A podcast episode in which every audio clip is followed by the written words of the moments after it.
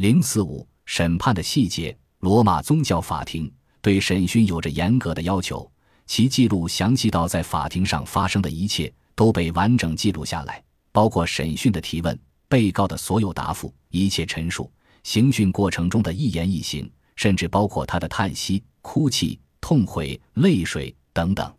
书记员的职责便是如实地、一字不差地将所发生的一切记录下来。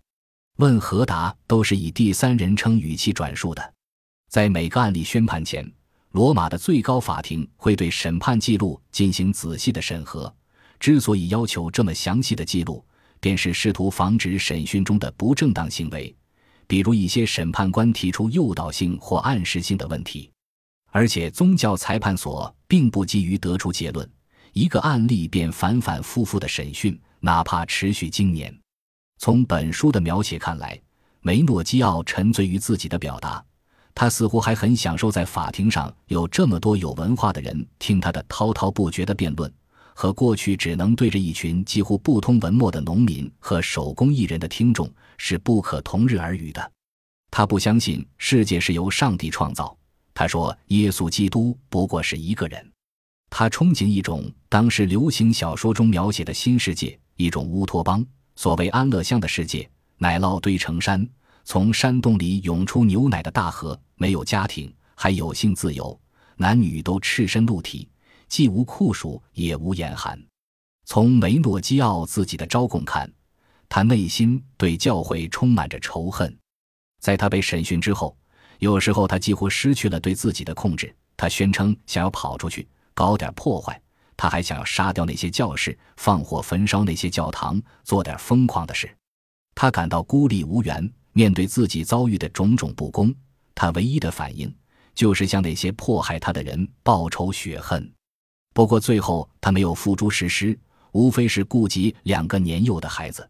在监狱里受了将近两年的折磨，梅诺基奥终于屈服了。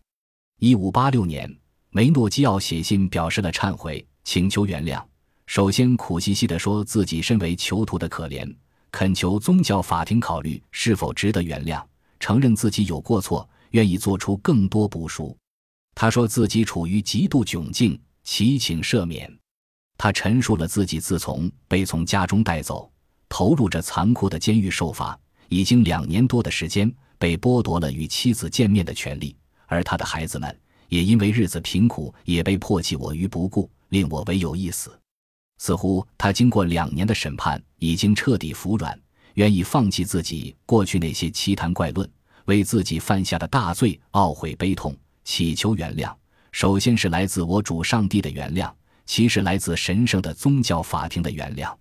他请求法庭恩赐将他释放，并保证依照神圣罗马教会的教会生活。在外人看来，梅诺基奥的身体也真的是日渐虚弱，他身患疾病。有一次，人们甚至认为他会死掉。他在监狱里居然熬了这么久，也是出乎人们的意料。他经常对监狱看守谈起，他懊悔以前相信的那些蠢事，还表示其实他从未坚持过那些东西，不过是因为受了魔鬼的诱惑，才造成那些奇思异想进入他的头脑。看起来，他是要真心诚意的痛悔前非了。